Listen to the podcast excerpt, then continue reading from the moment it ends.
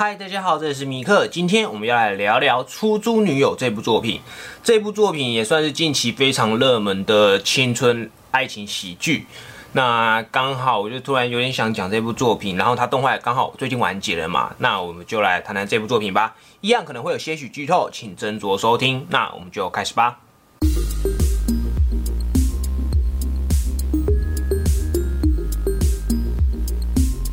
故事讲述刚被甩的大学生木之下和也，因为不甘寂寞而预约了出租女友水原千鹤。然而，因为千鹤表现太过优秀，导致刚被甩的和也把怨气全部发泄在了千鹤身上。就在两人这样一发不可收拾之时，和也得知他的奶奶住进了医院，而他前往探望的时候，也把千鹤以女朋友的名义介绍给了家人。在这次约会结束前，河野决定振作起来，并和千鹤保证以后会订正谎言外，也决定总有一天他会找到一个真正的女朋友。结果就在隔天上学时，河野在大学校园里面碰到了未打扮的水原千鹤本人，这两个人纠缠不清的故事就从此开始了。这部是宫岛离史在周刊少年 Magazine 上连载的漫画，台湾由东立出版社代理。动画于今年七月开始放送，而且也宣布了第二季制作决定的消息。这对于粉丝来说也算是相当喜闻乐见的事啦。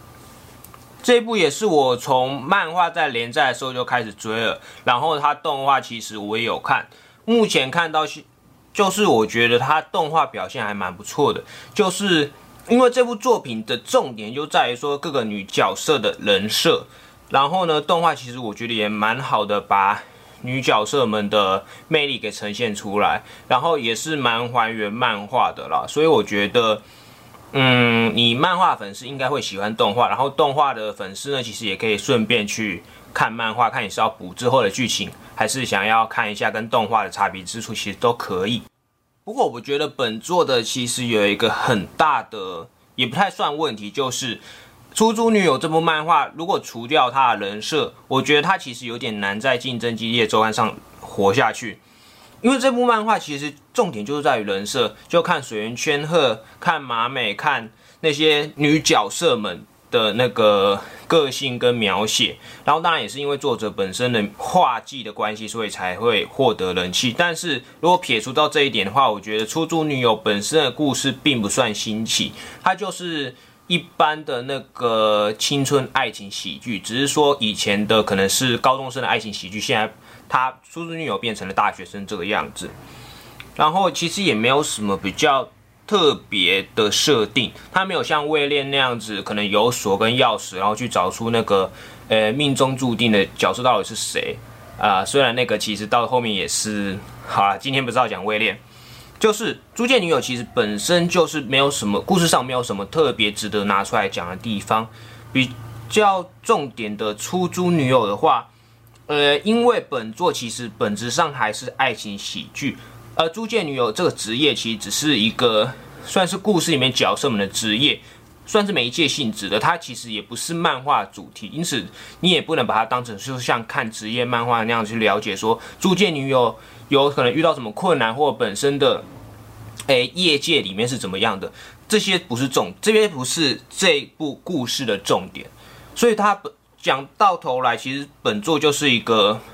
诶，爱情喜剧这样子啦。然后，可是我觉得他就是这部漫画真的是说人设是很重。可是换一个角度来想，说就是因为作者有办法去用他的画技去。掌握这个故事，所以才可以获得人气，这也是作者很厉害的地方之一。就是可能像千鹤很香，然后像是殷泽墨，就比较后面出来的角色，就是非常可爱。就是作者用他的画技跟他的角色描绘，去把这一个一个女性角色描绘的相当的可爱，相当的漂亮。就是，并且让他们都获得了有一定人气的角色，这也是是作者在描绘女性角色这方面厉害的地方。总而言之，就是，诶，这部漫画主要的话，其实不太算是看故事，而是要看这些角色啦。至于男主角的话，嗯，反正就是很，反正就是很令人厌恶嘛。不过还是有比较好一点的地方。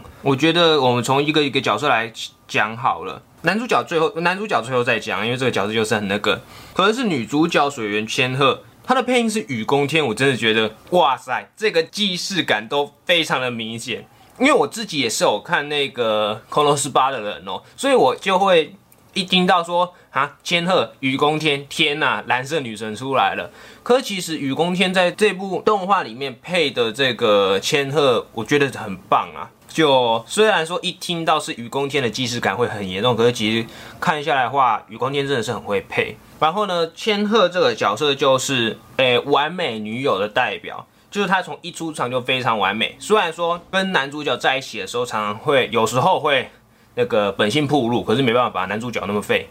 然后千鹤的话就是非常完美的一个女孩子，她也吃了很多男生我觉得应该会打中的点，诶黑长直啦，然后巨乳啦，然后个性又很算漂亮还算可爱，我记得我也不太清楚。总之就是非常的完美，非常。的多男性应该会喜欢的一个角色，呃，我记得作者好像一开始就是说是以他的理想型下去设计的啦，我只能说好像我们不意外。不过我对这个角色我最喜欢的一个点，反正是他中学时候，应该中学时吗？就他以前给爷爷奶奶养大的那个故事那边，我看到他的以前那个野孩子个性，我真的觉得这一点很有趣。就是我们看现在说水原千鹤。就是这么完美、这么成熟的样子，可是没想他以前竟然还是一个会跟男孩子打架、弄野孩子个性，这种强烈反差，我个人是觉得很有意思啦。虽然说这我们也能看出来说，他受到他爷爷跟奶奶的影响，导致后面的转变，这是多么的大啦。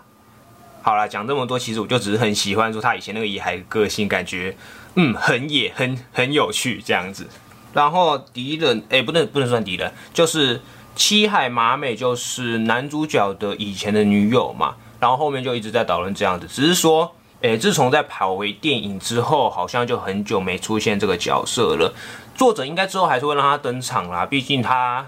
的还没有还不像是要下去的样子，就是还不是要还不是还应该还是故事里面其中一个主要角色，只是说不知道作者。到底会怎么收他就是了，因为目前我们描写作者描写看下来都是七海麻美就是一个，呃，就是表面上非常的好，但是背地里可能就是各种心机、各种算计这个样子。就是作者很有意去给他描写，把他描写成这个样子。当然了，他跟河野的感情基本上已经掰了，只是说是麻美之后到底会用什么样的。算计或者是计划去捣乱，诶，他跟千鹤、跟河野、跟其他人的关系，毕竟之前就，毕竟之前就做很多事了嘛。那之后又会怎么做呢？那就是看作者之后要怎么，什么时候让他登场，什么时候让他做事啦。目前还看不清楚啦。然后根科留下的话，他算应该算，我这样讲的话不知道对不对，就是漫画后期的重点。我们都知道，就是因为留下他就是。因为碰到河野，他人生出现了一个很大的转变，所以就是非常主动的去和河野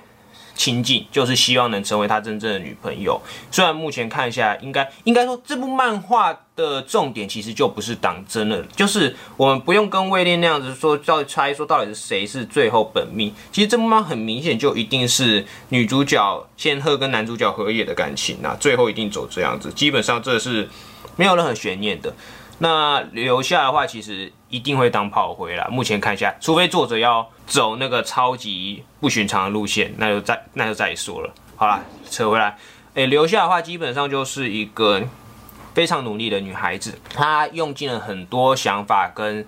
一切去想办法去把河野心抓住，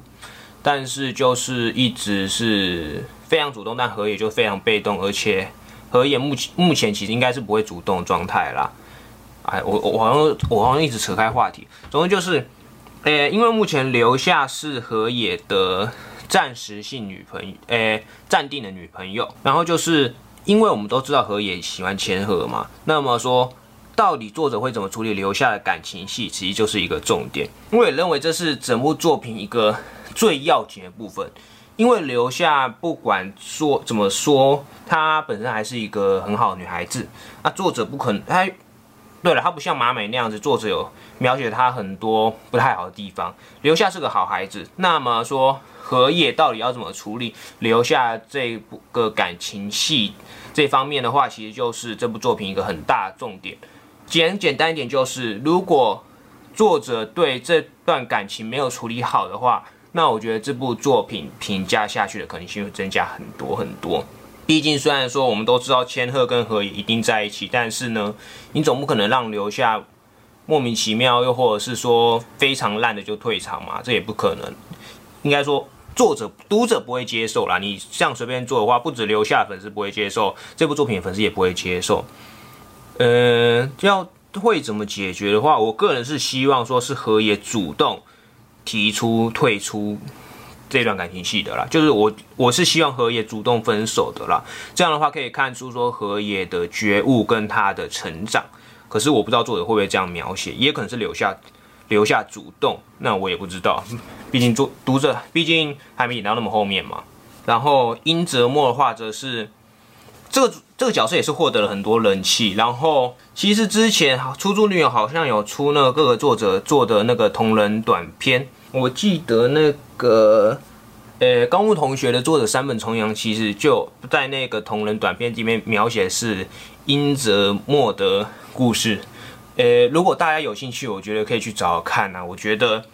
呃，山本重阳的老师真的是把英泽莫那个害羞可爱的呃表现描绘的非常淋漓尽致，就是我真的觉得很有趣，老师真的很懂啊。那就是一个很害羞、很怕生，但是其实还是个很好的孩子。只是说，因为他这个个性就是不适合做出租女友，所以，呃，千鹤就去找河野帮忙嘛。然后莫其实也是有渐渐在改变啊，甚至是做出可能有一点比较大胆一点举动，甚至河野想不到的。莫也算是慢慢的成长了啦。只是说，嗯，我我好像是好像有人是说。他好像会喜欢荷叶，看起来是有点像，但是我觉得他应该也是属于默默退场的那类型啦。应该说这样做不意外啦，就是莫毕竟基本上他不像留下那么主动，然后呢，其实他跟荷叶见面时间也没有像另外两个人这么高，所以基本上你想要把他拉成主要竞争对手之一，我觉得太难了啦。哦，我稍微回来讲一下，就是留下其实就是一个很诶很典型的，就是女主角的竞争对手，就是可能就是我老是拿威廉做举例，因为我看过的爱情漫画之中不多啦。啊，威廉是我少数几个有看到后面的漫画之一，反正就是有点像威廉一样，就是一定要竞争对手嘛。你像威廉的话，就是千吉跟那个小野寺嘛，啊，我小野寺派的。就啊，留下的话就是很明显是，诶，千鹤的竞争对手。只是说和其他漫画不一样，是其他其他作品可能像是说每个要么每个都很主动，可能像后宫漫那样子；要么就是说一个非常主动，然后另外一个是想主动但是不敢那样子，就像威廉那样子。本作的话则是留下非常非常的主动，而千鹤真是。他没有算主动，然后你说被动，其实很奇怪，因为他还没有承认他自己那段感情，这就变成是说两边的努力值算是非常的极端了。因为基本上千鹤线好像很多都是河野主动去，河野主动去用的，就千鹤其实还没有很明确的去承认他这段感情，所以基本上我觉得你要说他有在这段感情上努力，好像有点奇怪。应该说了，我觉得要到真的他真的承认他自己喜欢上荷叶之后，才去努力的话，好像只能才才才可以说他有对这段的感情努力了。因为他目前就是还没有承认说他喜欢荷叶，但是也不是对他没有感觉嘛。留下就是一个很典型的一个非常努力的角色，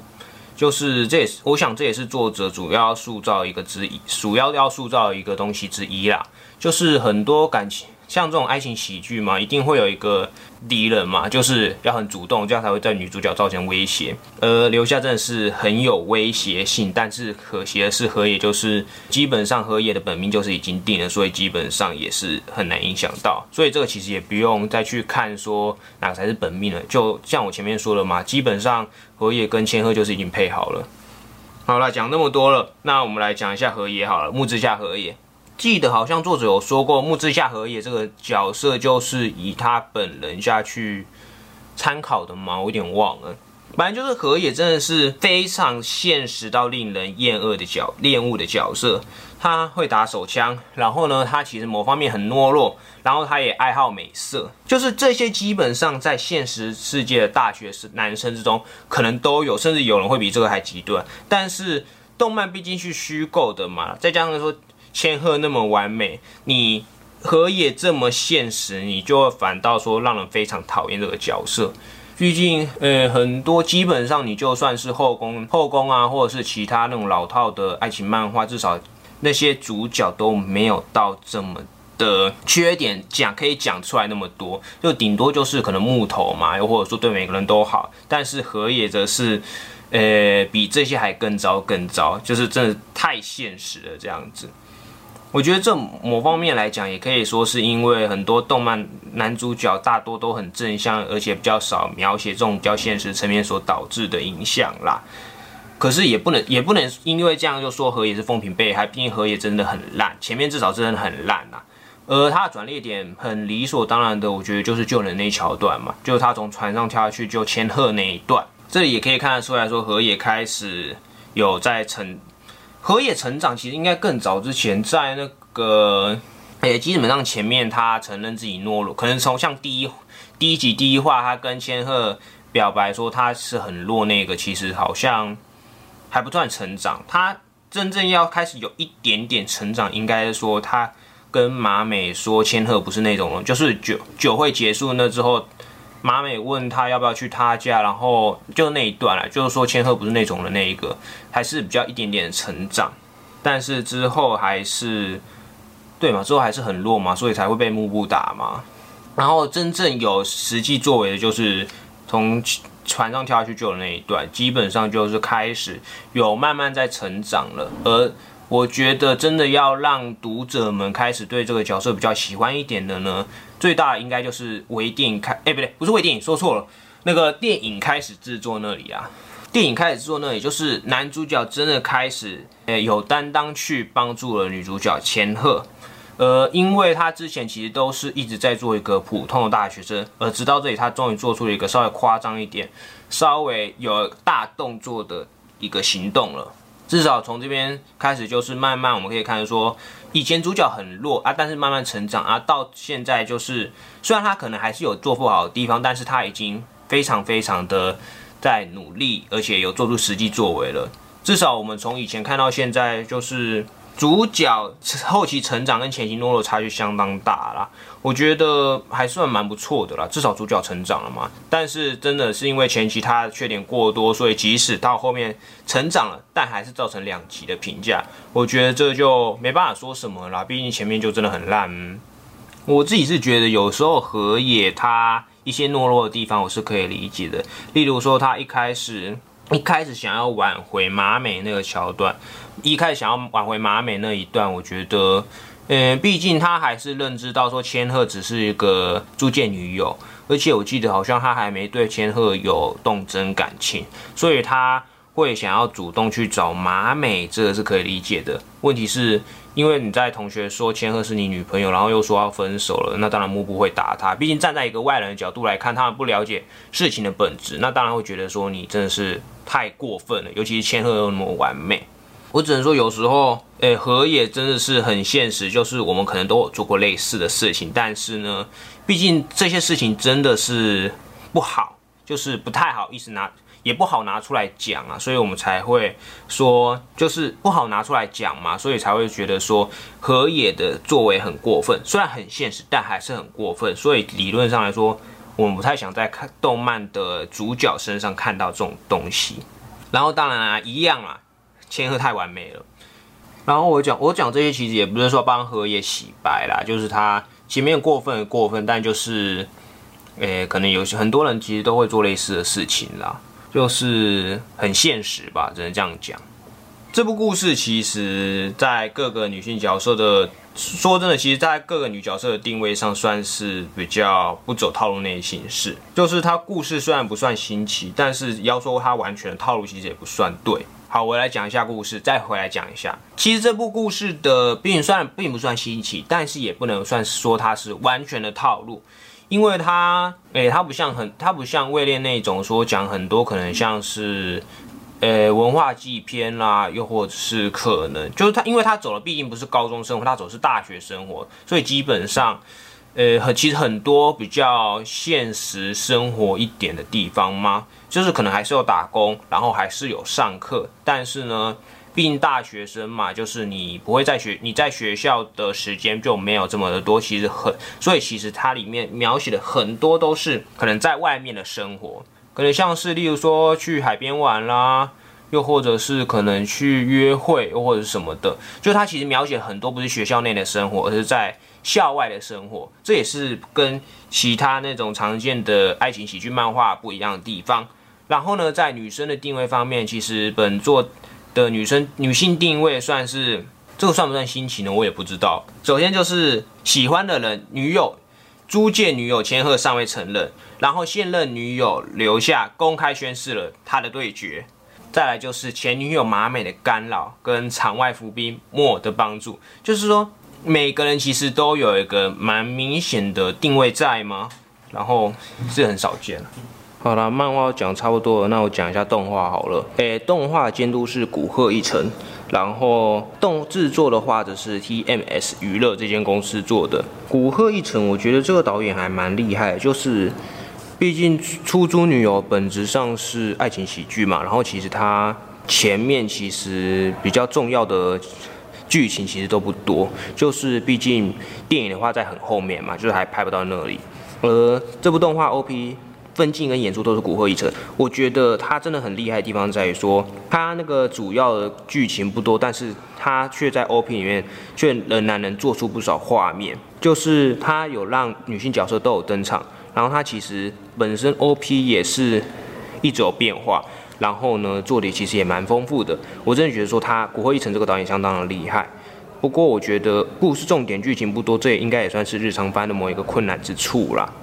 然后可能很多人会在讲说，OP 那个他那个各角色一开始那个舞蹈动作，就是可能很多人会在称颂这一段。不过对我来说，虽然那个真的很厉害，但是对我来说，我比较喜欢的反而是后面那个万远镜转场的动作。我个人觉得那个很有意思，就是那个荷叶开始跑跑，荷叶跑起来之后，然后就弄出了每个除了千鹤以外，每个人都有一个。那个镜头就是那个望远镜那个一个镜头那个转场，就是我真的觉得那边是非常非常当有意思。然后我自己是想不到说原来还有这样的做法，那真的很厉害。我也没办法具体说哪里厉害了，反正就是我个人觉得很有意思啦。动画本身的完成度其实还蛮好的，虽然我忘记说在千鹤跟马美在天桥上对峙那一段，马美有没有看到荷叶？漫画有没有这一段？其实我忘了。但是呢。除此之外，基本上我觉得动画其实都蛮还原漫画的。然后，因为这部也要做第二季了嘛，那我们就拭目以待吧，看他第二季又能做到什么样的程度。总的来说，这就是一部男主角相当弱的爱情大学爱情喜剧。如果你对于公道历史描绘这些女性角色有兴趣，如果你想看说男主角可以废到什么程度，又或者是你想看一部大学生的爱情喜剧的话，那你可以来看看这部《出租女友》。我是米克，我们下次再见啦，拜拜。